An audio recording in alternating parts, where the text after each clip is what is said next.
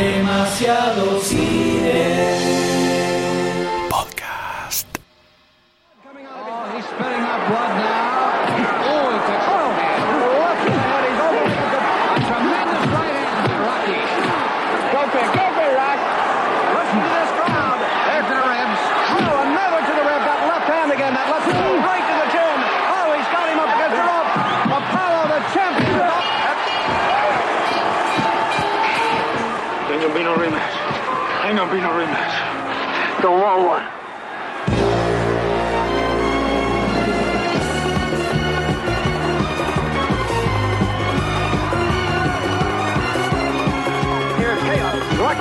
Rocky, you went the distance. You went the 15 rounds. How do you feel? All right, all right. What are you thinking about when that buzzer sounds for that lunch? What are you thinking about when the 15th round when you're coming out?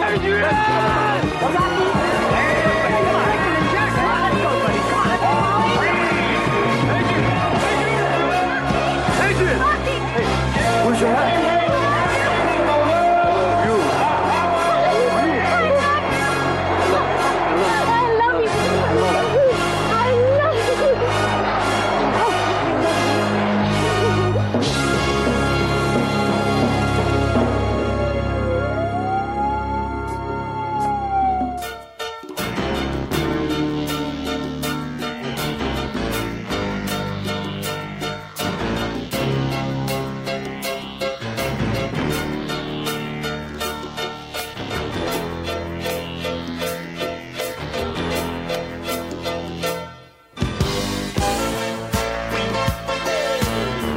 Bienvenidos a una miniserie especial de Demasiado Cine Podcast.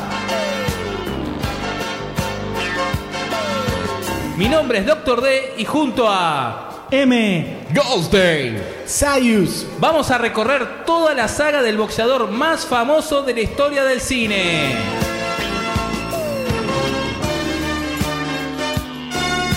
Rocky logró cumplir su objetivo, logró llegar al final y ahora decide llevar su relación con Adrian a un nuevo nivel, pero va a descubrir que la vida puede pegar más duro que un puño.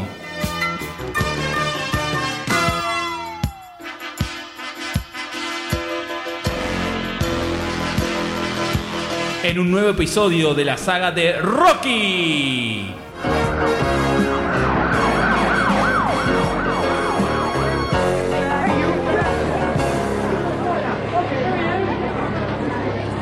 El impacto de Rocky fue devastador. Como trompada de zurdo, entró en la industria del cine. Lo sorprendió a todos, al staff, a la crítica, no dejó a nadie con calzón puesto.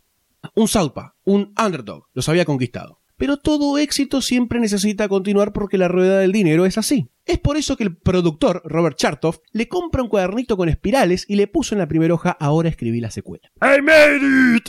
Fue lo que le dijo Stallone a su madre luego de todo el éxito que vino con Rocky 1. Pero pasaron las nominaciones, los premios, las luces, los flashes, la falopa y la fiesta y todos nos agrandamos.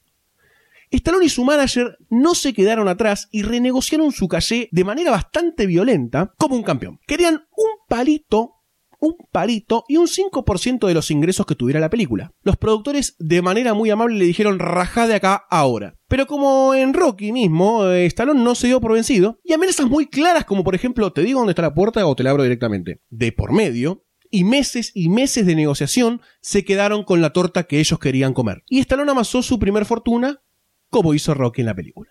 El director de Rocky 1, que le copaba más el baile, se fue a dirigir Saturday Night Fever. Entonces Stallone dijo, para, ¿qué pasa si la dirijo yo? Muy decidido el pibe, salió a la cancha y se propuso como director. Todos, inclusive él, sabía de sus limitaciones, mismo también interpretando a Rocky en la película, pero él imponía su idea al decir yo puedo con cualquier cosa. Esa. Todos estaban re cagados en las patas con esta decisión de Stallone.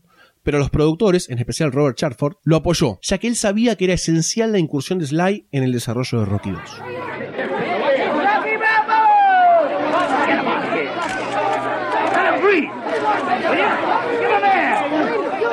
2. Rocky, do you think you had it won? I don't know. How about a statement, Rocky? Actually, I don't know. I'm at a loss for words. Get back here! Rocky, do you think you had it one? Come on, give him Rocky, over here. Rocky, stay. Do you think you had it one? Get the doctor. Does my nose look as bad as Mickey's? It ain't that horrible. Now give him a break. Just one more. Get out of there. Rocky, is that the worst beating you ever took? You. No, you're gonna get worse if you don't get out of here. Rocky, what'd you think going into the last round? I don't know that I should have stayed in school or something. See any. En este momento lo tenemos a Stallone buscando un poco su identidad dentro de lo que es el mundo de la cinematografía. Después de ganar el Oscar tenía bastante presión para volver a meter un hit como lo había hecho con la primer Rocky. Entonces hace lo que se supone que tenía que hacer, que era convertirse en un cineasta independiente, casi un cineasta de autor, podríamos decir. Aparece como protagonista en una película llamada Fist, pero la posta viene cuando logra hacer la película de Paradise Alley, ese primer guion que él había armado, que trata de dárselo a los productores de United Artists, pero no pueden filmarlo porque ella se lo había vendido por 500 míseros dólares a Universal. Eso fue lo que disparó la necesidad de escribir Rocky, o sea que terminó siendo a favor. Le sirvió. Pero obviamente, después de que se estrena Rocky y rompe todo, la gente de Universal le dice, Sylvester, Pasa por acá. ¿cómo estás? ¿Te acordás de nosotros? Vení, vení que vamos a hacer Paradise Alley que la va a romper. Es una película que trata de tres hermanos inmigrantes en la Nueva York de la década del 40, que tratan de rebuscársela un poco. Uno de ellos es luchador y los otros hermanos tratan de ayudarlo para que llegue a avanzar con su carrera. Pero no es una película en el tono de lo que sería Rocky.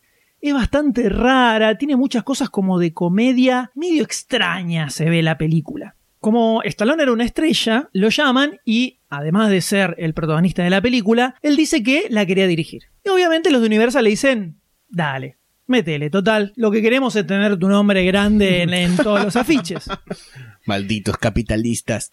El tema es que no funcionó como él pensó que iba a pasar. Porque cuando estaba terminando la película, la gente de Universal se metía muchísimo todo el tiempo en el rodaje, todo el tiempo le decían lo que tenía que hacer, cómo tenía que hacer las cosas, no confiaban mucho en las decisiones que tomaba él, y de hecho, al momento de editar la película, le hicieron sacar como 40 escenas, eh, le cambiaron muchísimos momentos que para él eran clave para dar el clima de la película. ¿Para qué me llamaste? Por el nombre, claramente. Ah, bueno. Entonces, un poco le terminó pasando que lo que él se imaginaba, la carrera que él tenía, que él tenía en mente que iba a construir, no terminó sucediendo como se lo había imaginado. Digamos que las cosas no le salían como él pensó que tenían que hacer.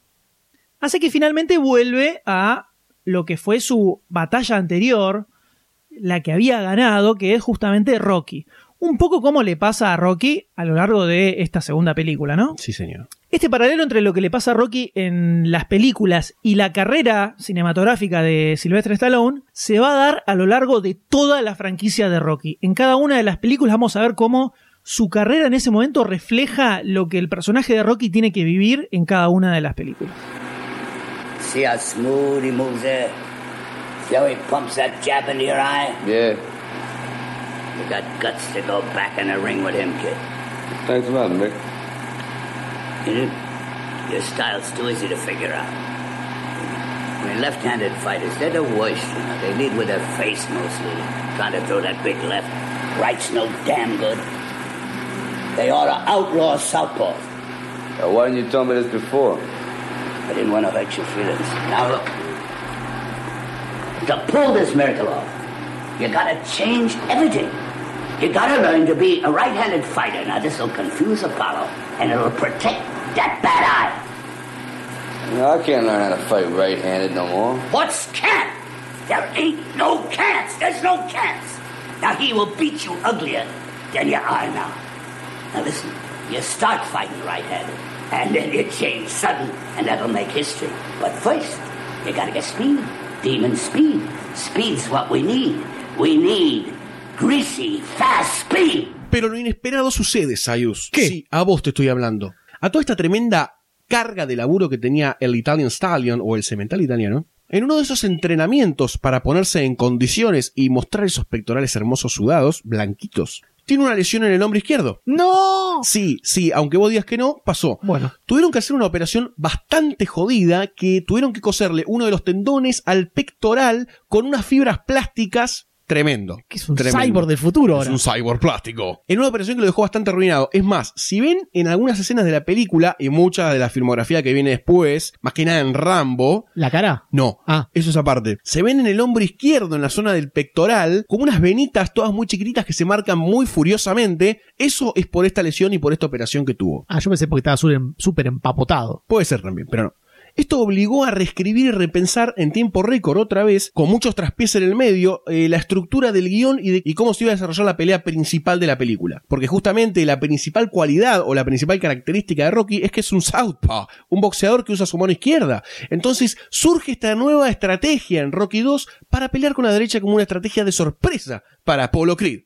Para esta secuela el presupuesto aumentó, como en toda secuela. Le dieron 7 palos, un 700% más, sí sé multiplicar, que en la primera película de Rocky. Un montón. Esta plata la usaron para elementos principales en la película para aumentar la epicidad. Por ejemplo, pudieron visitar más locaciones, más planos, más música, muchos más extras. Tuvieron uno de los mejores manejos de aumento de presupuesto en la historia del cine. Muchas películas se lo despilfarran en falopa y minas. Mejoró la fotografía, la música, la cinematografía, todo. Por ejemplo, ahora podía mostrar las reacciones del público en los sets de boxeo o en una de las escenas más gloriosas de la historia del cine, en donde una banda de pequeños porretes lo siguen a Rocky corriendo por Filadelfia, llegando con él hasta el final. Stallone vio acá la necesidad nuevamente de demostrar que, como en su vida, esto no era One Hit Wonder y el éxito no quedaría solamente en Rocky 1. Y había algo más para contar. Que la historia del campeón, con miedos, inseguridades y seguridades frágiles, amor y esfuerzo, no era algo banal y que representaba no solo a Stallone, sino a mucha gente en el mundo. Se estrenó y rompió absolutamente todo. El mundo respondió, ya que en ese año fue la segunda en recaudación con 200 millones de dólares globales, lo que fue una locura para la época. Y así, vertiginosamente, nuestros dos campeones, Sylvester Stallone y Rocky, volvieron para dejarnos knockout. Where is he? Oh, where is he? How about a statement? Get away. How about a statement? How about a statement? Stallion. How was the story? You got a dog skull, Stallion. You're lucky. So lucky. What you did was a miracle. You're the luckiest man on the face of the earth. I want you to know that, Stallion. Do I look lucky? Look, nobody goes the distance with me. Get up out of that chair, chump, and let's finish this fight right now. Oh, don't. Please Look, I'm down. talking. Is he serious? Well, you're going down? Did the bell save you, Apollo? Bell nothing, man. I can beat that chump. I'll fight him any place, anytime. Does that mean there'll be a rematch? I said any place, anytime, man. Can you hear? Hey, yo, Apollo, you said there weren't gonna be no rematch. Look, chump, any place, anytime. Rocky, a rematch could be worth millions. Well, I'm officially retired now. Don't you run out on me now. Don't you run out on me, Stallion. I gave you a shot the first time. Now I'm ready to give you a second shot. That sure has a lot of energy. You know, you got nothing to prove. I don't care what the hell them judges said. This is the man I want to fight. I'm gonna show you how lucky you are. You're gonna fight me again, chump. Come back here. Don't run out on me. Come back here, Rock. Lo primero que vemos en esta película, que por lo menos a mí me llamó la atención, es que el traspaso del tiempo en la película no es el de la vida real, claramente. No, para nada. Que eso es algo que se va a sostener en todas las películas, hasta Rocky Balboa, pero siempre lo que van a hacer es manejar una distancia temporal lógica para que el personaje de Rocky siga peleando, digamos, porque Claro. ya la edad que iba teniendo Stallone medio que no daba. Bueno, igual mucho sentido no tiene porque Stallone a lo largo de los años fue cambiando y lo vas notando entre cada película, como fue. sí, pero te ponen como que pasó un año, ponele o dos, entonces medio que comprás, ponele. Pero acá lo loco es que arranca en el instante exacto en el que termina la primera película. Arranca con el final de la otra película, con la pelea ya en los últimos momentos cuando se empiezan a decir, esta es la última que nos peleemos, esta es la última que nos peleemos, no hay revancha". revancha. Y no.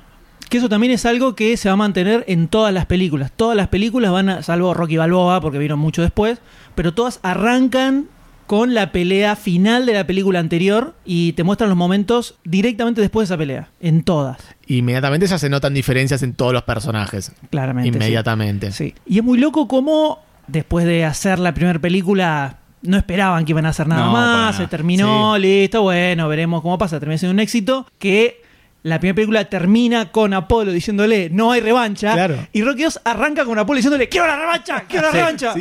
Y el- pero el mismo Rocky sentado en la silla le dice Pero hace dos minutos me dijiste que no quería y ahora querés. Bueno, es- Bueno. eso es algo que también que hace Stallone en, en toda la película cuando hay alguna cosa media rara de continuidad o algo así. Ya en la 1 también lo hacía, de eh, decirlo directamente como para que después no quede raro. Lo hace más casual. Exactamente. Sí, blanquea que, no- que es algo que no tiene sentido. Sí. o- o Como en la primera de los contradicción. pantaloncitos, Claro, cartel. o, o que es una contradicción. Claro. Y de ahí casi podríamos decir que la película se divide en dos partes, bastante, bas- bastante cerradas. Una es la vida de Rocky con Adrián tratando de formar una familia y sobrevivir fuera del ring. Y hay una segunda parte que es cuando se da cuenta que no lo puede hacer y termina tratando de pelear. Ahí no Y- sería, cuando intenta pelear, no sería una tercera parte, tres actos. O sea, la parte que tiene plata y se lo gasta, la parte que busca laburo y la tercera que decide labura, eh, No, creo que la parte que busca laburo es la parte, la misma parte donde evolucionando la relación por ahí con Adrián, que también está como, como empezando a tener plata que nunca tuvo y de repente empieza a gastar plata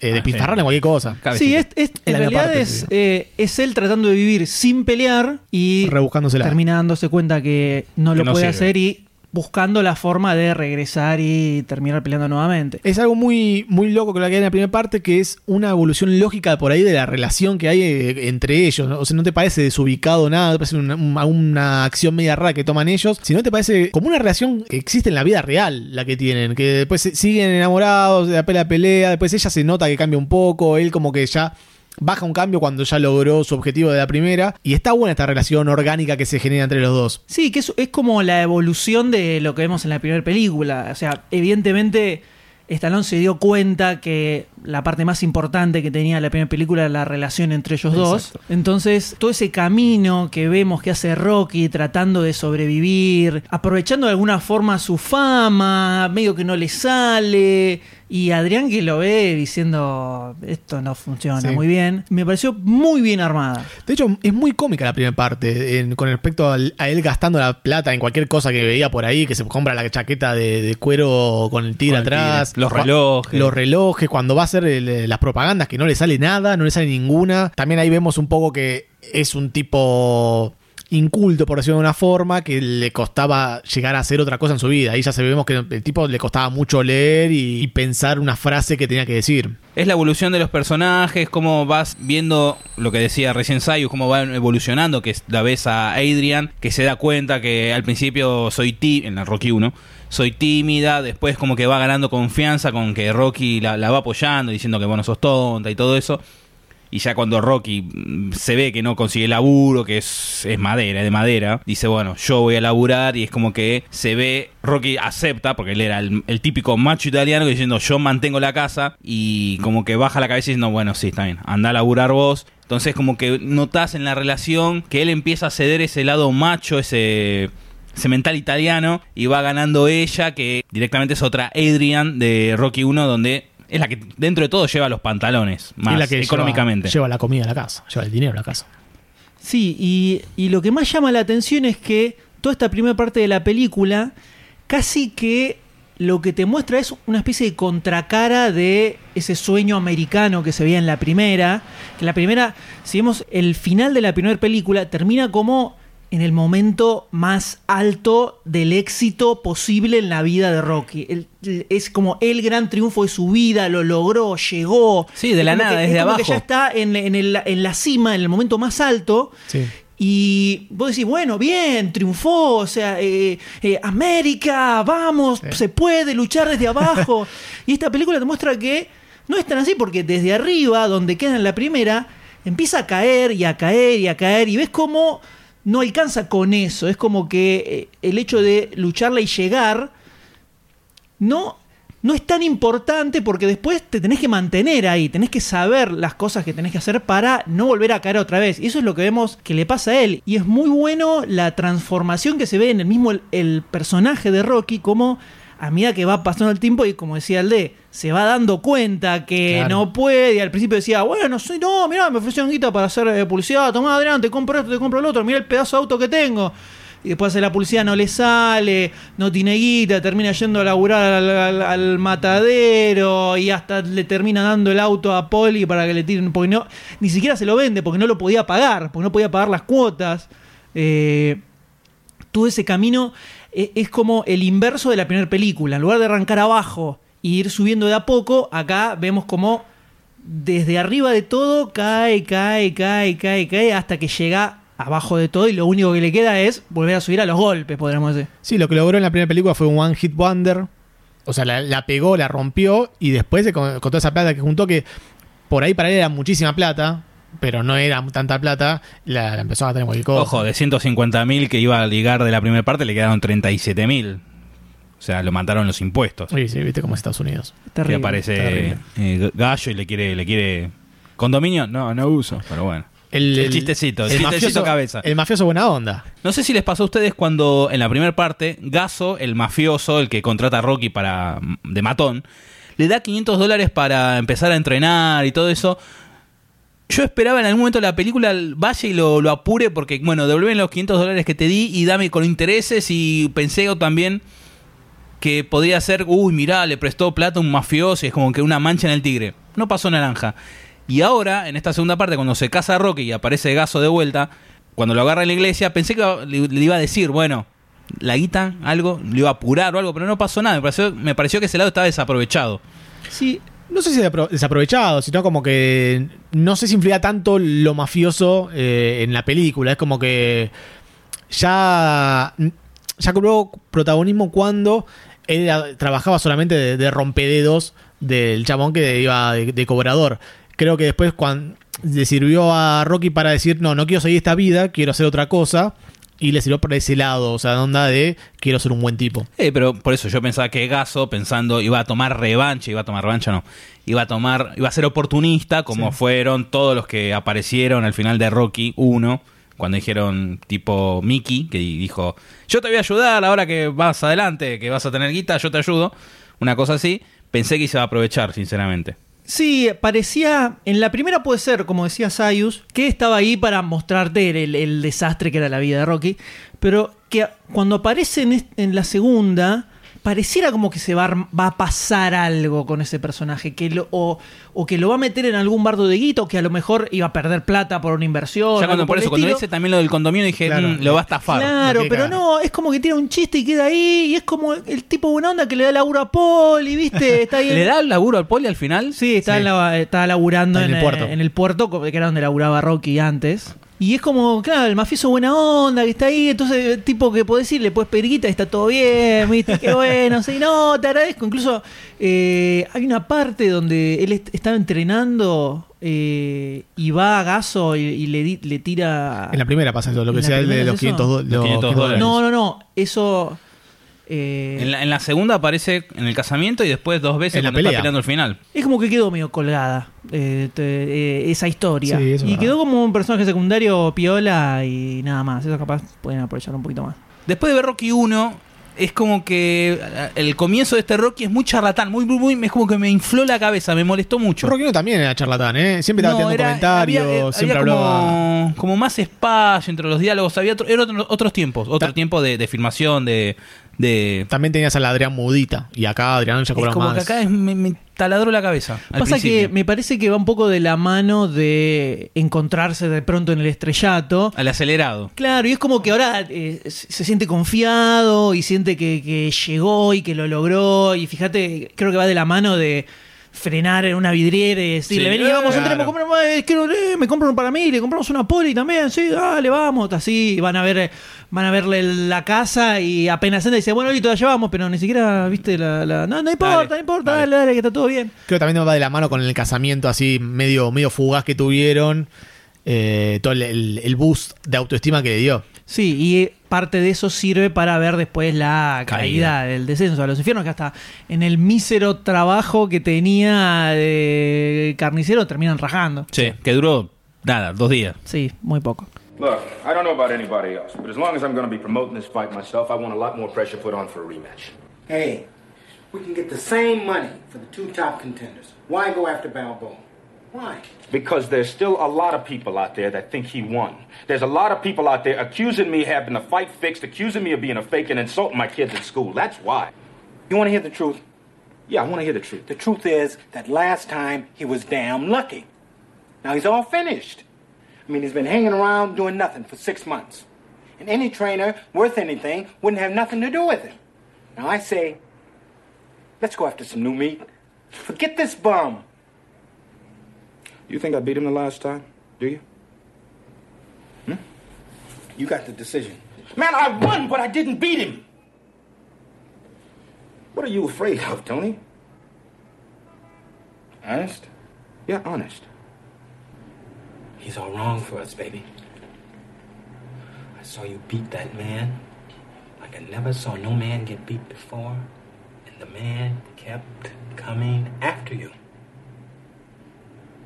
And we don't need that kind of man in our life. I know what you're feeling. Let it go. Let it go. You're the champ. Thank you. Look, you're in charge of my public relations, right? I want a whole new campaign started. I want something done publicly to bring this man out. I want something done to jar at this man's pride. I want something done to get the people around him talking. All right? You realize if we uh, use this humiliation tactic, you're setting yourself up as the bad guy. Look, man, whatever gets him in the ring. Y por el otro lado tenemos a Apolo, que ya de principio arranca violento, arranca, sacado. Ya en el hospital empieza a apurarlo, pidiendo la revancha, que quiere la revancha, que quiere la revancha. Y Rocky ya está como en, en el sumo, ya llegó hasta ahí y ya sabe que dio lo máximo de sí y ya cumplió con todas sus expectativas y está contento él. Pero a Apolo empieza a llegarle correo, hate mail, le empieza a llegar de todo. Se lo ve en la casa, según una faceta media sacada de Apolo Creed ya gritando a la mujer, con los hijos corriendo, que me hubiera gustado que se eh, un poco más esa parte. Es como que quedó media cortita ahí, como que no se vio mucho. Y sentís un poco de pena, sentís un poco de pena porque ya mismo los relatores lo tratan de, como perdedor con respecto a lo que hizo Rocky, que fue eh, una genialidad. Me da un poco de pena y después ya empieza a agarrar bronca que no pasaba tanto en la primera. La primera te daba bronca por la, la personalidad que tenía, era como muy canchero, que esto que lo otro. Acá ya el chabón me empieza a jugar medio sucio, que lo empieza a llamar la, la gallina italiana, la... Sí, sí, el eh, Italian Chicken. Sí, algo así, la gallina italiana empieza a llamar, lo empieza a picanear, ¿viste? Como para que el chabón eh, salte y arranque la pelea. Y ya ahí empieza a generar un poco de bronca. Ya ahí se, se empieza a generar como. eh, no sé si llamarlo villano. Es muy grande la palabra villano para, para Apollo Creed. Pero se empieza a generar un antagonismo más grande que por ahí en la primera, que eran como dos, dos personas que apuntaban para lados distintos y de repente se tenían que pelear. Acá es como que ya van al encuentro de una, por, más que nada por el lado de Apolo, por lo menos. I was down at Apollo Creed's palatial gym, and as usual, the world champion was not at a loss for words about Rocky Balboa. Look, I know a lot of people out there want to see me in a rematch with a timid fellow who calls himself the Italian Stallion. But this man does not have the honor to meet me in the ring. Or is it Scallion? Now listen, What's his name? fairness, Apollo, What Rocky is your name, man? Balboa did officially retire. Yeah, the bum's hiding, the bum's running. He doesn't want to face me. He's scared. You know it, and I know it. Apollo, I think there's more here than meets the eye. You've been under close scrutiny ever since that split decision victory. A lot of reporters, Apollo, including me, thought it was an even draw. That's your opinion, and you're entitled to it. But now I'm ready to have a rematch to prove that this lucky club fighter, and that's what he was, lucky, does not have the skill to last five minutes in the ring with a superior athlete like me. The man's running, the man's hiding, the man doesn't want to face me. So I say to you, Rocky Balboa, whatever your name is, that I want the American people to know. I want the whole world to know that I'm ready, willing, and able to meet you anywhere, any place, anytime. I will meet and defeat this so-called fighter who calls himself the Italian Stallion. If the man only has the guts to give me a call, and you can call me collect. Call me, Balboa. This would be a legitimate rematch. The boxer against the puncher, and I think everyone wants to see them back in the ring together. But there's only one problem. Where is Rocky Balboa? I'm Ramos. Me parece que el cambio, el clic de Apolo eh, pasa en Rocky 1 cuando Rocky lo noquea, lo, lo golpea la primera vez, que queda como atontado en, el- en la esquina y, y diciendo, ah, esto va en serio. Ahí hace el clic y deja ser el Apolo gracioso, onda, onda Mohamed Ali, que era así medio payasesco en su momento, payasesco en el sentido de matón, del, espectáculo que armaba. Ahí me parece que hace el clic y dice, ah, este va, este va en serio, no es joda, y es como que le toca el orgullo. Y más el haber terminado en un, también que ganó Creed, pero hubo una especie de empate, te- o sea, que estaba ahí reñido. Es como que le tocaron el orgullo y dijo, no, esto a, a mí no. Y ahí ya se ve en esta segunda parte que deja el lado de espectáculo, el lado amarillista y pasa a ser más el malo, no villano, pero pasa a ser el malo de los negocios que sigue apareciendo con corbatita, arreglando todo para la pelea con, con Rocky. Yo creo que sí lo, lo, lo arman un poco más como villano en esta película, que en la primera era algo que específicamente no quisieron hacer, Sí. eh, que se lo viera como un antagonista, pero no como un villano. O sea, en realidad en, en la primera Rocky es como que no le importa nada directamente a Apolo, no, es que lo quiere reventar Era, ni nada. yo me quiero, espectáculo, vamos. Sí, Más que nada, está. uno es el día y otro la noche. Era Sí, esa ni- la pelea ni- que tenía. Ni piensa en Rocky hasta que se sube al, al ring a pelear. Y en esta, eh, sí lo vemos que lo quiere apurar, eh, metiendo tácticas sucias, ¿viste? Insultándolo, saca eh, la- la- el coso en el diario, moviendo contactos que él tiene para apretarlo y para llevarlo a pelear. Entonces, acá sí creo que se pone un poquito más villanesco Sí. eh, Apolo. Y, te lo, y eh, Rocky, que de repente estaba arriba de todo y después cae totalmente al fondo del abismo, es como el héroe que querés que lo ubique en un momento. Decir, ya fue, andá y ubicalo y demostrarle quién es el que la tiene clara. Bueno, de ahí también el apoyo de toda la gente cuando sale a entrenarse y lo están, lo están siguiendo. También Se el- lo ven como un héroe del pueblo. En toda esta parte de Apolo está el entrenador de Apolo, que está todo el tiempo diciéndole, mira, no quiero que te metas en esta pelea porque la vas a pasar mal. Eh, Yo vi lo que estaba haciendo Rocky, te estaba cagando a palos, no quiero que te metas. Que después durante la pelea se ve como más sacado, más cebándolo. Pero también está muy bien la, la actuación del entrenador de Tony Burton. Que me parece que él ya le saca la ficha a Rocky desde la 1, cuando lo enfocan en la tele, que está peleando, practicando con los cachos de carne colgando, y dice, Claro. este es el primero que se da cuenta y dice, ah, este va en serio, este no está, no va por la, por la fama, para figurar, este va en serio. Sí, y Apolo no le da ni pelota. No, ni pelota. No. You know, I was thinking that uh, I ain't supposed to do no commercials and I ain't supposed to work in no meat house. I'm supposed to be a fighter. But you, you gave that up. Yeah. Yeah, I think I'm becoming nobody again, too. Whose eyes? Not mine. In mine. In here. We'll get by. It's just did. I don't want you to get by the hard way, you know? I want you to have good things. I want the kid to have good things. We'll have him. I just think we need him now, don't you? Oh, Rocky, please. You don't have to prove anything. It's all I know. I don't want you to do it. It's all I know. Adrian.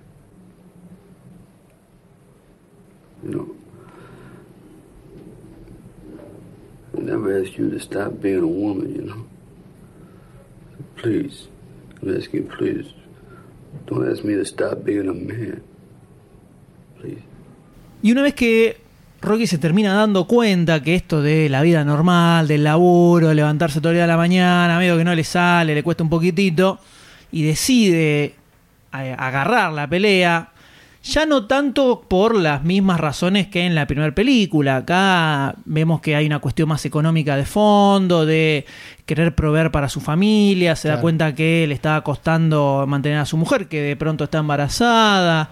Entonces, las motivaciones son otras y se encuentra que de repente es más complicado de lo que era antes.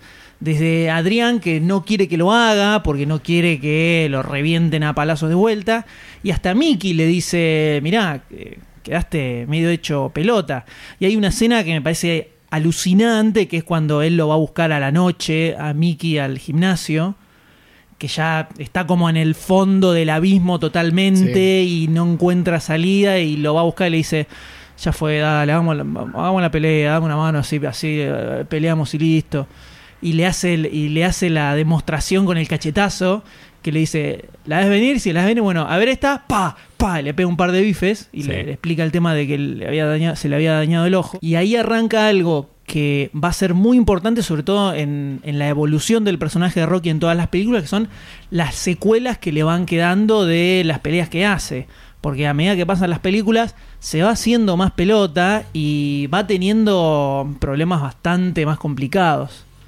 Exacto, ya en esta parte, ya del fin de la primera, cuando decía córtame el párpado, ahí le quedó medio dañado. Se ve al principio de la pelea, al principio de la película, que están los cirujanos diciéndole, mira que tenés el ojo medio hecho mierda, vamos a prestar mucha atención acá. Y es uno de los motivos por qué Adrián no quería que se metan peleas. Ahora, cuando ya no le queda otra, hay, hay que pelear. Y ahí empieza toda una parte media dramática de la película donde él no encuentra tanta motivación en la pelea. Se sentía pesadumbrado por el tema de que Adrián no quería que él pelee. Entonces, entrenaba de mala gana. Mickey se daba cuenta de que entrenaba de mala gana, que no hacía nada. Ya todo lo empezaba a bardear ahí adentro del, gimnasio. Y se ve como en una etapa bajón de Rocky, que era un poco lo que había pasado también en la primera, que también pasaba por una etapa media depre del chabón. Y acá vemos cómo se profundiza más hasta que llega a cierto momento. Sí, también me parece que eso va de la mano de las motivaciones de él para pelear.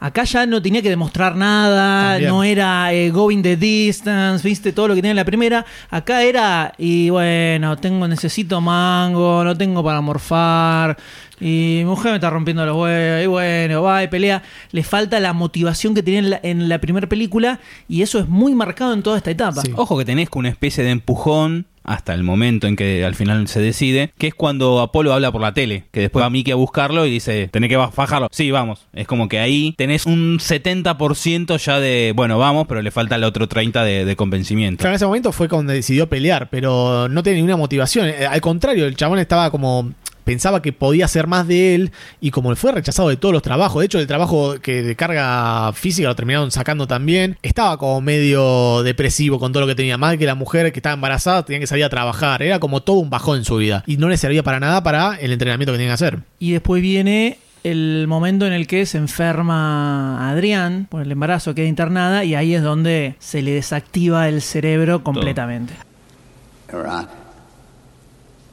Uh, Adrian? She's a good girl. Me, you know, I'm sorry for both of you. Hmm? Well, nothing I can do with it. Except that I like to tell you something once, and then I, I ain't gonna say it again. But Rocky got a, a another shot. This is a second shot at the uh, I don't know the biggest title in the world. Huh? And you're going to be swapping punches with with the most dangerous fighter in the world. And just in case, you know, your brain ain't working so good. All this happens pretty soon, and you ain't ready. You're nowhere near, you, you know, you ain't in shape. So I say, you know, for God's sake, why don't you stand up and fight this guy hard like you done before? That was beautiful. But don't lay down in front of him like this. Like I don't know, like a, some kind of mongrel or something. Because he's going to kick your face in pieces. You know that? That's right. This guy just don't want to win, you know. He wants to bury you. He wants to humiliate you. He wants to prove to the whole world that there was nothing but some kind of a, a freak the first time out. That he said you are one-time lucky bum. Well, now, I don't, I don't want to get mad in a biblical place like this. But I think you're a hell of a lot more than that, kid. A hell of a lot.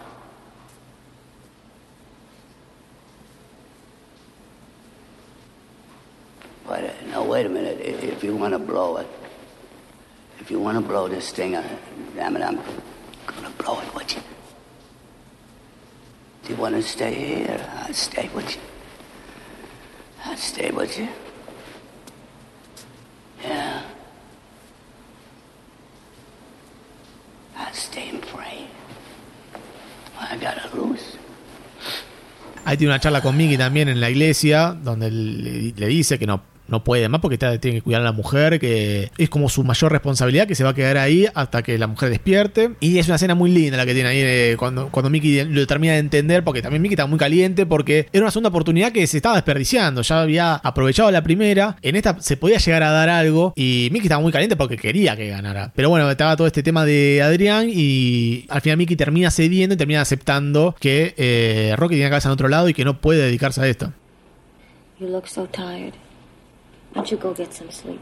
Oh, no, no, I feel great. I feel great. Listen, I've been thinking. If you don't want me mixing with Creed no more, we'll make out some other kind of way, you know? There's one thing I want you to do for me. What? Come here.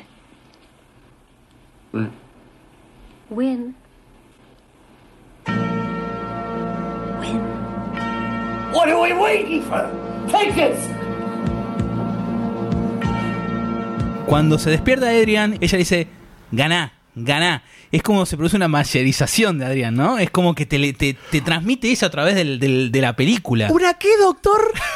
¿Una qué? No, De mayerano, una mayerización. Ah, claro. Mascheranización. Exacto. Es como un... Le dice, hoy te convertís en héroe. Pero Y Rocky dice, vamos. Te la, te la levanto, o sea, decís, "Va- vamos, vamos, carajo. Es como que, dale, Rocky, dale, te da. te- aparte, la cara de Talia Shar, cómo lo dice, es. Me emocionó.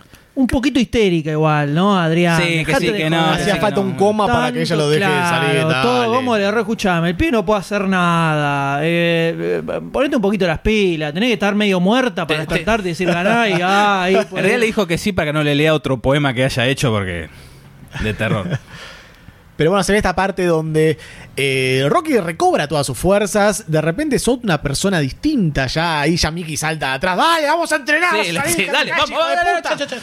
Sí, Y- qué lindo el pibe, vamos. Y arranca. Ah, porque ahí le, le muestra al pibe también. Ya Ahí el pibe que tenía una cabellera enorme y tupida. Eh, no envidia, ¿no, doctor? Ese bebé que en la ficción es el hijo de Rocky, en la vida real es el hijo de Stallone. Ah, mirá. Que el- después en Rocky 5 está el hermano mayor. Siempre tratando de meter a la familia. Bueno, en Rocky 1 está el hermano cantando en la Sí, esquina. el padre y Toda la familia. El lado Eh, también. El lado bien de- también. bien de Tano. El lado también. Están ahí. Cuando van cambiando con Adrián, de repente están los vagabundos. Que acá te piden una moneda para el tetra y están cantando villancicos.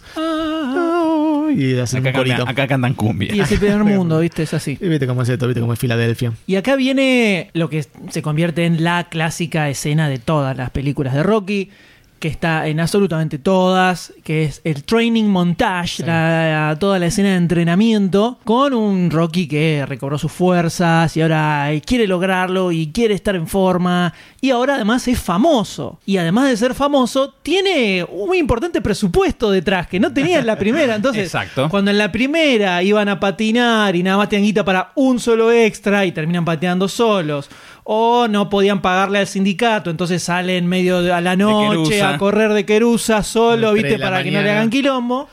Ahora agarran, ponen la papota y contrataron como 800, 800 pibes pibes. Una- es- para que corran con él y todos, ¡eh, vamos! Y todo, eh, Una escena rara de los pendejos corriendo atrás. para mí, no. Una escena rara. Muy inflada. Poner 10 pibes por lo menos, no, 800 que. Pues, y estaba Rocky corriendo y se ven los pibes todavía atrás de la, de la fuente corriendo allá a dos y cuadras. está bien que no lo podían seguir, eso es lógico, ¿no? Sí, sí. Que él- se pega un- en un momento se pega un pique y lo deja atrás a todos los Quedan pibes. todos atrás. Sí. Y repite un poco el circuito, va por el puerto y después se sube a las escalinatas del Museo de Arte y con todos los niños saltando. Y algo que me llamó la atención en esta película es que la escena subiendo las escalinatas está hecho todo con, con tomas fijas. No Ah. está como en la primera que era con la Steadicam pasa- subiendo también. Me parece que también jugaba en contra, por así decir, la cantidad de extras que había, que a lo mejor alguno se iba a llevar puesto al ñato con la, de la cámara. Es como le hicieron más prolijita, pero lo ves que está la cámara abajo, como él subiendo, y después de repente la cámara está arriba, que lo ves llegando. Claro, y y no está como dándole También con la primera. Se nota en la escena final cuando levanta los brazos como que hay un zoom forzado, que es cuando se congela la imagen, hay como un zoom forzado todo granulado. Que Bueno, esa es la diferencia de directores que había, que antes era antes era Alvinson y ahora, bueno, es Stallone. ¿no? Sí, las decisiones, ¿no? La decisión, estaba exactamente. solo, estaba alone. Igual eh, me parece más lograda lo que transmite la, la corrida, el entrenaje de la primera parte que esta que es- se nota que más guita y todos los extras. Es como que te transmite esa soledad, esa cuesta arriba que en esta obviamente no tiene porque ya estaba También hay que hacer algo, Dentro de todo arriba. algo dentro de todo distinto, porque ya todo el tema de la corrida ya se había mostrado en la primera, justamente también de la escalinata que sorprendía cómo la cámara lo seguía, entonces acá se quiso mostrar otra cosa, me parece. Era como para hacerlo un poco distinto también en la primera, para que no sea el mismo montaje de, de entrenamiento. Pues le metieron 800 pibes. listo. Y meter pibes atrás corriendo son más baratos. No, pero y creo que también refleja el cambio de la personalidad de Rocky. El, lugar en el que está Rocky en esta película no es el mismo que en la primera. También es eso, y sí. acá ya está con Adrián, es- tiene su familia, está casado, tiene un hijo, tiene su casa, Es conocido. famoso. Entonces, eh, el entrenamiento refleja un poco todo eso. Entonces, ves en la primera que va corriendo y le revolaron una naranja por la cabeza, y acá salen todos a gritarle, dale, dale. Que además eso es algo que mismo Mohamed Ali dijo, que él cuando salía a entrenar por las calles de Nueva York, y a la gente lo seguía también, le pasaba exactamente lo mismo, y era una multitud que lo estaba siguiendo. Entonces no es tan descabellado tampoco. A mí me parece que sirve para demostrarte el lugar diferente en el que está Rocky, y además viene un poco de la mano de la alegría de que Adrián está bien y el nene está bien. Sí. Y al final, viste, la bruja me dijo que puedo ir a pelear, así que estamos todos contentos y vamos a darle duro. Y acá en el, y en el medio de todo esto aparece el, el famoso plan maestro de Mickey que le dice, mira, Apolo es más boxeador que vos, ya te surtió una vez, te va a surtir de vuelta, pero vamos a divisar un plan secreto que es el de cambiarle la mano. Él era en la primera película el, el chiste de Rocky es que justamente era un boxeador zurdo, que siempre es difícil que consiga peleas y Que todo no traía eso. en la pelea. Y acá dice, te vamos a hacer diestro. Y lo vas a sorprender y le vas a terminar ganando y todo eso. Y cuando no se dé cuenta, empezás a pegarlo atrás con la zurda. Un plan descabellado completamente. Justamente también Mohamed Ali decía que era imposible que pase eso en un, en un luchador de tantos años de, de- de carrera ya. Era imposible que se acostumbre a pegar con la mano derecha en vez de con la izquierda que peleó toda su vida.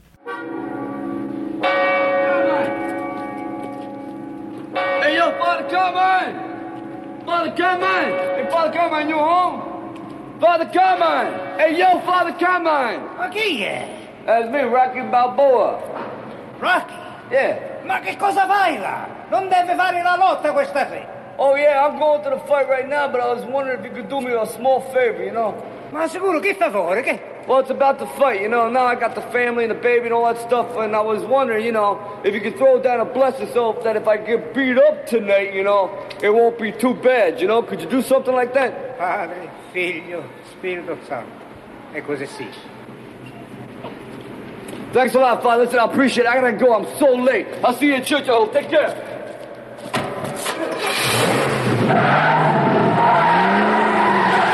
Llega el día de la pelea. Obviamente está todo el mundo despidiéndolos, esperándolo en la puerta de la casa. Lo vemos a Apolo Creed entrenándose en el vestuario, entrando en calor. Pero Rocky sigue en la casa, diciendo, bueno, chao, me voy gorda. Vos, Poli, cuídame a la, a la bruja. Se va, llega tarde porque pasa por la iglesia, quiere la bendición del padre. Mucha participación de la iglesia en esta película. Es como que varias veces eh, Recalca más el lado italiano católico. Sí, que la primera tanto no se tocaba. For the champion to come into the ring.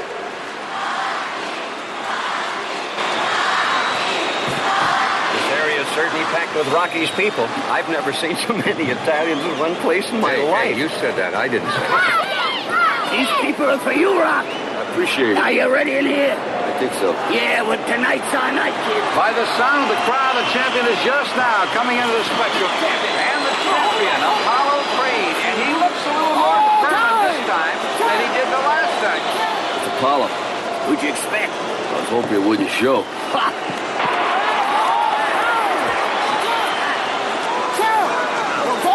Now the champion is climbing into the ring. Very determined looking, very serious right now. Rocky doesn't look as confident as he might.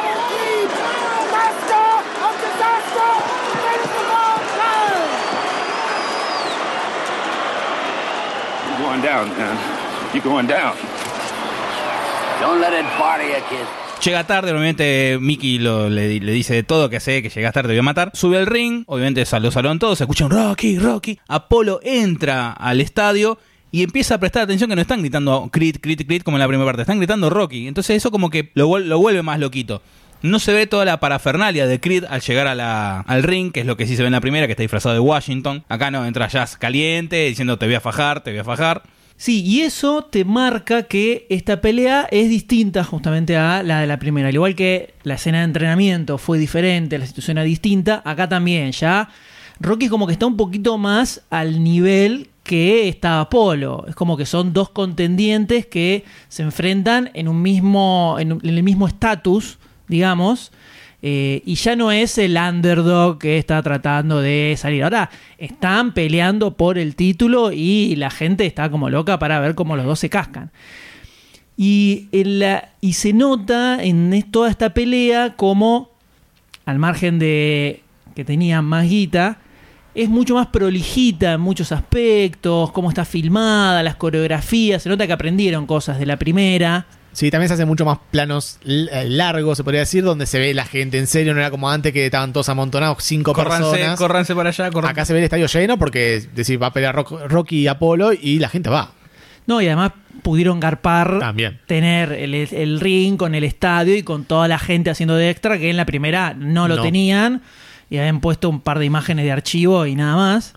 Eh, entonces acá tenías eh, todas las tomas de arriba eh, y se ve como más imponente toda la pelea. En la, en la primera era como más sucia. Sí. eh, Más amateur podría decirse de más sí, forma. pero incluso como estaba filmada, todo mucho más cerca de los personajes la cámara, entonces como... Bueno, pero era lo que querían transmitir, el, el punto de vista del otro boxeador. Por lo menos en la primera. Sí. Que no lo vi tanto ahora en la segunda. Entonces está como un poco mejor armadita, se ve como más prolija toda la escena de la pelea.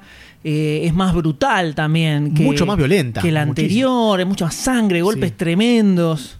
Ya arranca también mucho más violento eh, Apolo antes, o sea, entendiendo las dos posturas que tenía antes Apolo en la primera y en la segunda. En la primera era como eh, yo el, el- el canchero, que acá vengo a mostrarme un poco y hacer un poco de propaganda, y en la otra ya era a ponerle los puntos a Rocky.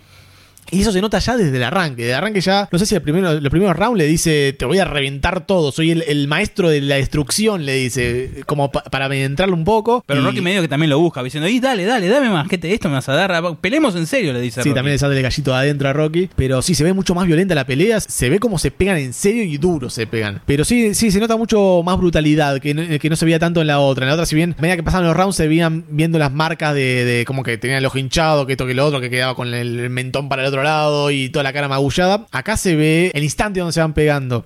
La pelea parece mucho más copada que la, la anterior, por lo menos, donde se ven eh, mucho más movimiento de los dos lados. También está Apolo saltando para todos lados, moviéndose de un lado para el otro, que también lo hacía más o menos en la primera, pero acá lo hace como mucho más de em- envalentonado y me entretuvo muchísimo más esta pelea que la anterior. En esta segunda parte se transmitió, me parece, más esa, eso que vos decís, Ayus, de la, de la pelea, porque estuvieron ocho meses editando, porque Stallone quería que se transmita el clima que él quería. Es un poco también la obsesión que tenía en la primera, que la trasladó acá y más como él era el director, quería que salga como él quería en serio. Más allá de toda la edición que, que había, Stallone creó toda esta pelea en base a lo que se conoce como el thriller de Manila, donde se pelearon Joey Fraser y Mohamed Ali. Volviendo para atrás en la historia, a Mohamed Ali le sacaron el título de campeón de peso pesado porque se negó de ir a pelear a la guerra de Vietnam.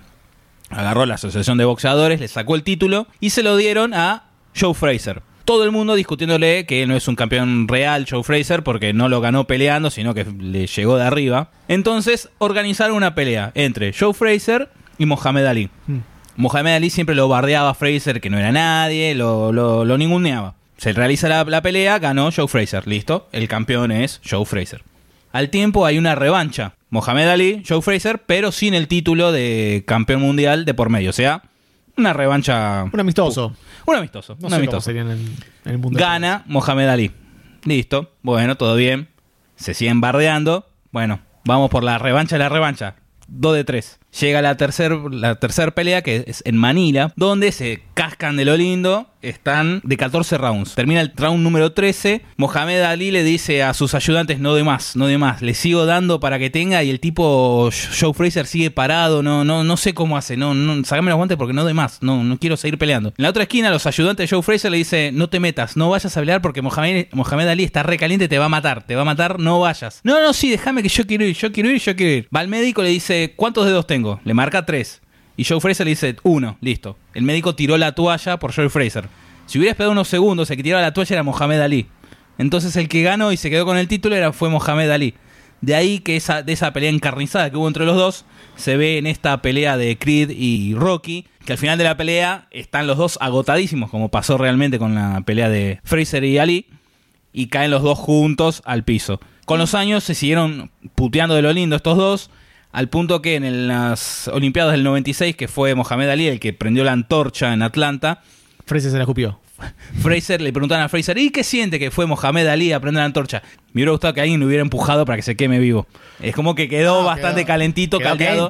Porque el otro, después de esta pelea en Manila, Mohamed Ali empezó a respetar diciendo, ah, este flaco pelea y tiene orgullo. O sea, como lo empezó a respetar, pero Fraser dijo, nunca lo perdonó de cómo lo bastardeaba Mohamed Ali. Y de ahí, bueno, salió toda esta, esta riña, esta pelea que Stallone tomó de base para Rocky 2. Bueno, en el 79, Roger Ebert, que es un, crítico de cine muy, muy conocido, organizó una proyección privada de Rocky 2 en los estudios de la MGM, la organizó con United Artists, para Ali y la familia. Después de que Mohamed Ali fue al. estuvo invitado en el talk show de Diana Ross, ahí estuvo un rato, volvió a su mansión gigantesca. Y Ebert con eh, eh, directivos ahí de United Artists fueron con Ali, la esposa y la hijita del tipo al estudio de la MGM para hacer una proyección de eh. Rocky 2. Una proyección privada, todavía no le habían visto la película. Ali decía que le había gustado la, la primer Rocky y la idea era que fuera como una especie de crítico de la película, Ali, mientras la estaban viendo. Entonces van, se sientan, empieza la proyección, Stallone no estaba ahí, era, estaba Ebert y un par de invitados más y, y nadie más. Iba pasando normal toda la película, Ali no dice nada, hasta que aparece la primera imagen de Apolo, puteándolo por televisión a Stallone, diciendo esto es un tarado, qué sé yo, y dice, "Ve, ahí está, ese soy yo.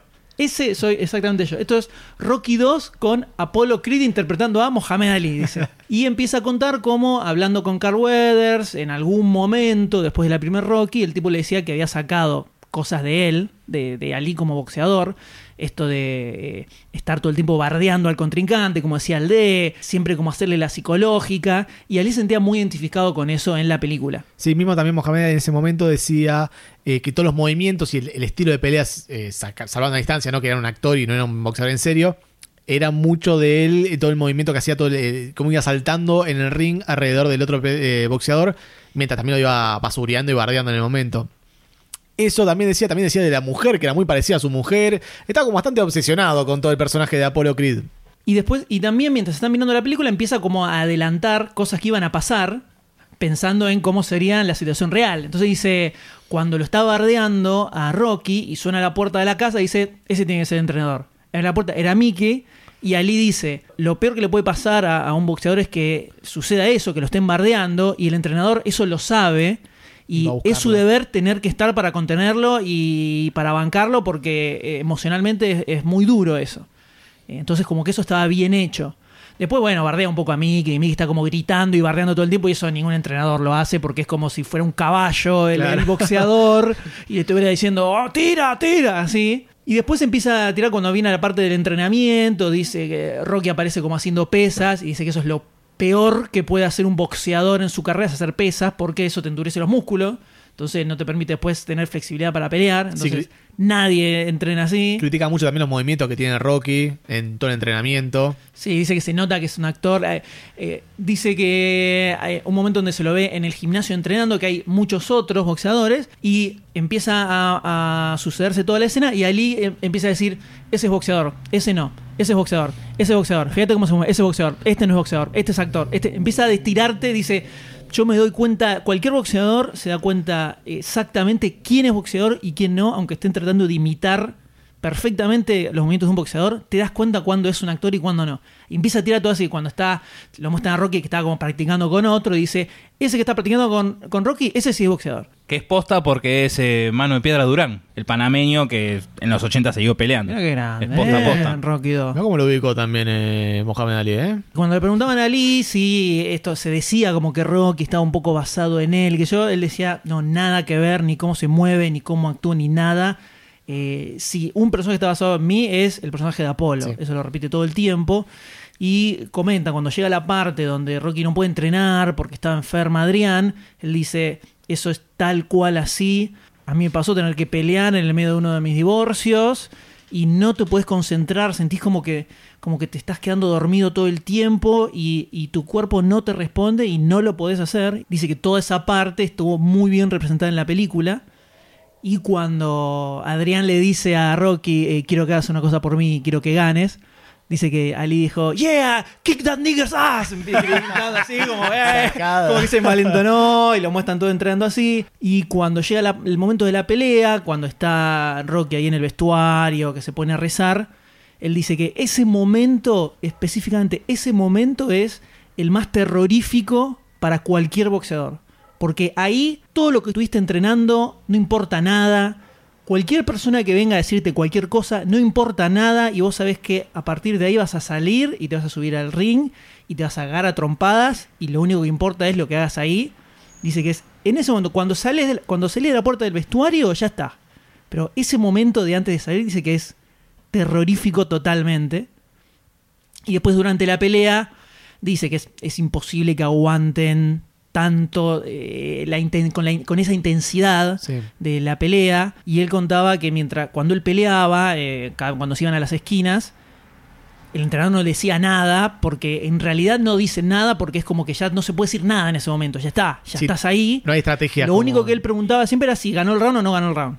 Dice, ¿gané el round o no lo gané? Que le contesten eso y se levantaba y salía a pelear otra vez. Así todo el tiempo. Y cuando empieza la pelea que, que contaba Sayus, que sale Apolo así y le dice... eh, Que dice, You're going down, I will destroy you, I'm the master of disaster. Ali cuando escucha eso dice... Esas dos frases, las primeras dos frases son mías, dice. Esas dos frases son yo. Y se queda un rato en silencio y dice... Me hubiera gustado tirar también la tercera, está buena de Master of Disaster. Claro, completamente basado en, en en él, el personaje de Apolo. Sí, sí, sí. Y cuando, cuando, termina, cuando termina la película, termina la pelea, te prenden las luces, se levanta, levanta a la, la hijita que estaba dormida, le pregunta, bueno, ¿y qué te pareció? ¿Te gustó? ¿Cómo terminó la pelea? Dice, y que el hombre negro hubiera salido triunfante va en contra de las enseñanzas americanas, así que eh, es lógico, eh, pero yo fui tan grosso en el mundo del boxeo que tuvieron que inventar a Rocky. Porque, o sea, tuvieron que, necesitaron tener una imagen blanca en la pantalla para contrarrestar mi imagen en el ring, en la realidad. Todo el ego, chavo. Sí, totalmente. Porque dice, eh, entonces le tira una frase a, a Ibert que dice, América siempre necesita tener sus imágenes blancas. Eh, No importa de dónde la saque, Jesús, la Mujer Maravilla, Tarzán o Rocky, no importa. Y se nota el- el- la personalidad a la, a la Creed que Sí. tenía Ali, pero es muy loco en ese momento. Si googlean la entrevista, se encuentra. Eh, Ibert escribe un montón de cosas más sobre cómo era él, las cosas que hace hasta que llegan al. eh, a la proyección, a él le gustaba ir en el asiento del acompañante de la limusina para que la gente lo viera y se sorprendiera que está ahí. Porque dice que la gente primero miraba el asiento de atrás, a ver si había un famoso. Cuando ven la limusina de 7 metros, ven el asiento de atrás, no había nadie. Después miran para adelante, ven al conductor y después ven que al lado estaba Ali. Entonces quedan como, ¡oh! Se sorprendían y les gustaba hacer eso a propósito. Un personaje total. Todo un showman el chavo. Pero así llegamos al final de la pelea, que como decía el de, donde se caen los dos y está eso de eh, el, el ganador termina siendo el que, ti- el que tiene más aguante para pararse y no tanto el que noquea al otro. En realidad termina, te van presentando como están los dos tirados en el piso, hay empate. El que tiene el cinturón de campeón sigue siendo el ganador. Claro, exacto. Como que te- Perdería Rocky. primero te lo van tirando así, hasta que, bueno, empieza eso que decís de la pelea, a ver quién aguanta y se levanta. Y se empiezan a levantar y, y son los, los 10 segundos, duran 35 minutos. cámara lenta. En el medio suben, bajan, se, Se acomodan, se caen. todo. Faltando dos segundos se termina de parar Rocky y ya está. Y finalmente vemos cómo logra triunfar. Eh, eh, sube un pequeño escaloncito más en, en la cima que había terminado en la primera película. Y logra triunfar y se lleva todo el dinero. Y en esta ocasión Adrián no está con él. Porque Talia Shire tenía que filmar otra película. Entonces no podía estar en el momento en el que iban a filmar esa escena. Y terminaron haciéndolo meses después. Como que lo está viendo de la casa. Y está bueno como resultó. O sea, otra vez, esto que también hacían en la primera película de aprovechar creativamente las, las complicaciones que surgen en el medio, como hicieron lo del brazo y todo eso. Y queda bueno que están como a la distancia y que se, se dicen cosas así en silencio entre ellos. Le da como una mística diferente de la primera que le queda súper bien. Se termina dedicando también a Adrián gritando eh, ¡Esto es para vos! ¡Esto es para vos! Ahí enfrente de las cámaras y todo. Muy emotivo. Le podía haber gritado, ¿viste, hija de puta, que podía? ¡Hija de puta! ¡Te vas a ver un mango de esto! I can't believe this has happened. I can't. And I just want to say thanks to Apollo for fighting me, Apollo. Oh, I want to thank, thank Mickey for training me. We love you, Ron! And I love you too. Most of all, I want to thank God. Except for my kid being born. This is the greatest night in the history of my life. I just want to say one thing to my wife who's home. Yo, Adrian! I did it!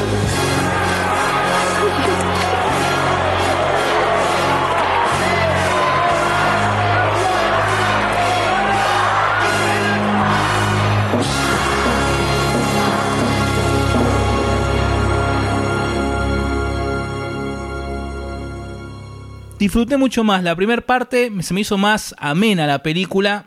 Me gustó mucho la primera parte, hace años que no la veía. Esta también, la segunda parte también hace un montón que no la veía y se me hizo como lenta, larga. Toda la parte que va buscando laburo, que está depresivo, por así decir, ante la negativa de Adrian para que pelee nuevamente, se me hizo chiclosa, como muy down y ya ahí cuando empieza a entrenar y todo eso, sí, levanta la película, pero me quedó ese sin sabor de lo larga y pesada que es. Entre la 1 y la 2 me quedo con la 1. Me parece que no llegó a la, a la, a la grositud que fue la primera parte.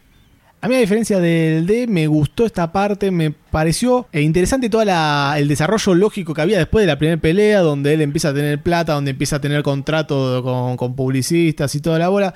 Me pareció entretenida ver toda esa parte y todo el, el- el- cómo se desenvolvía en el mundo real, donde él tenía que buscar trabajo en serio. También me, da la impresión de que es una, una película donde se trató de, de calmar un poco a las masas. No sé si calmar es la palabra, sino darle los gustos. O sea, hacer que, que termine ganando Rocky, que sea el ganador y no sea solamente un ganador moral, sino que te- tenga el título de campeón. Todo el tema de- del montaje, todo de cuando cae en coma Adrián y despierta y le dice, win.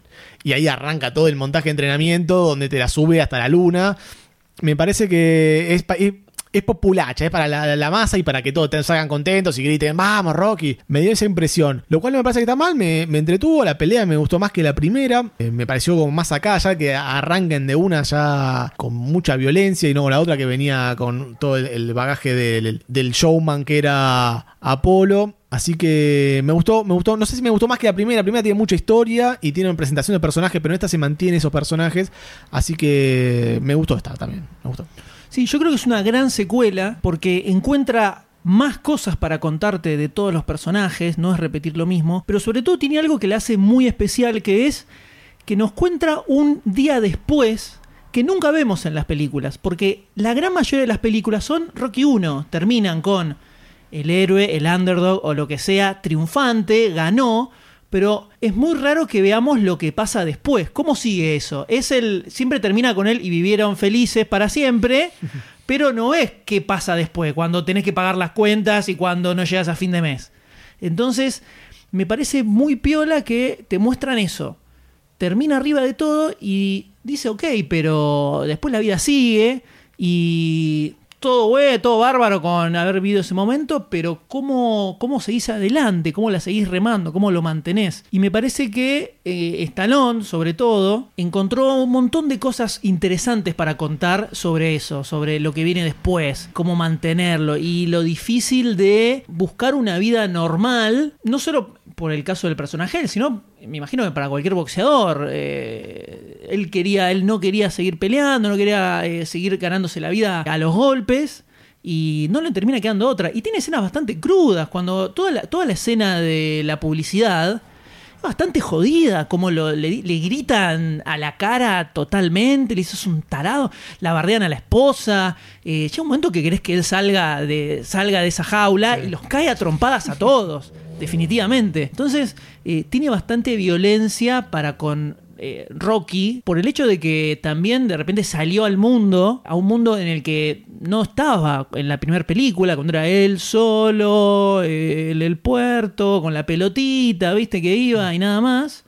Y de repente como se le abre todo el mundo y el mundo lo caga trompadas también. Todo eso me pareció súper interesante y es raro encontrar en este tipo de películas una secuela que verdaderamente tenga cosas nuevas y distintas para contar. O sea, que avanzan tanto la historia y no sea solamente, bueno, eh, porque tranquilamente podría haber sido querer facturar, por supuesto, fue un factor muy importante. gran motivo para pero podía haber sido más de lo mismo. eh, Rocky rico, no pasa nada, está todo bien, va, pelea y ya está. Pero se encontraron cosas nuevas para decir y eso me parece que le hace una secuela muy buena y muy a la altura de la primera. Pero la película finalmente se estrenó de los 7 millones de dólares que tuvo de presupuesto, llegó a recaudar casi 200. Fue la segunda película más taquillera de ese año. Así que evidentemente los muchachos de United Artists, el amigo Stallone, todos dijeron, eventualmente me parece que vamos a tener que volver para estos pagos. Apenas terminó de filmarse Rocky 2, Stallone ya empezó a escribir Rocky 3, pero ya pensándolo como una trilogía. Pero.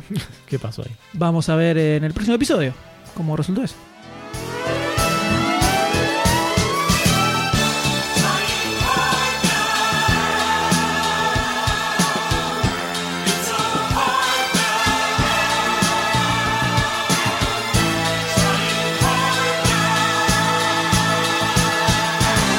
En el próximo episodio, Rocky va a descubrir lo que se siente estar en la cima y luego perderlo todo.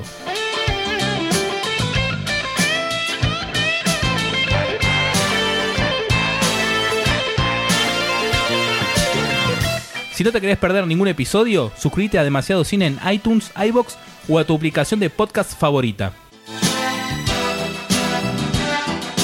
Si este episodio te gustó y tenés ganas de darnos una mano, lo podés hacer de varias maneras. Compartir el podcast, pasáselo a todos tus amigos o entra a iTunes o iBox y dejanos una valoración, porque eso nos ayuda mucho a conseguir nuevos oyentes. Demasiado Cine forma parte de Lunfa, un lugar en el que vas a encontrar un montón de podcasts increíbles. Podés escucharlos entrando a lunfa.fm.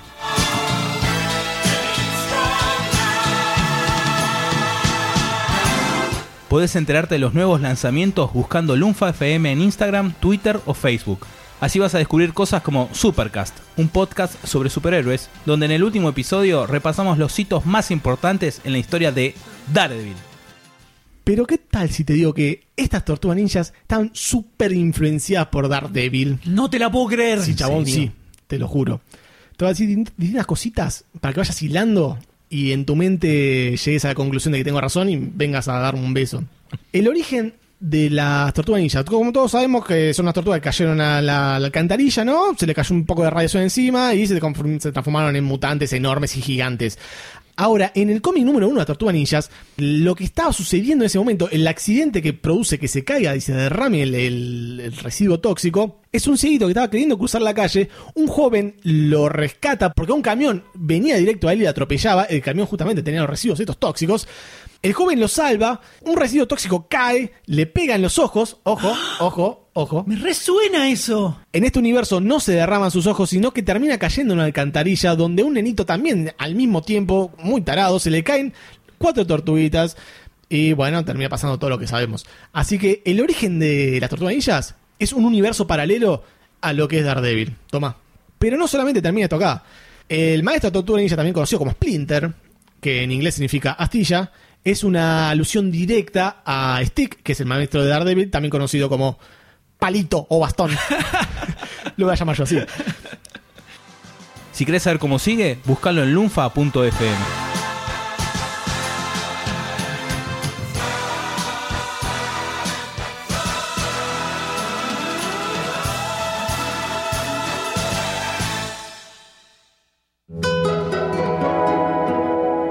Lunfa.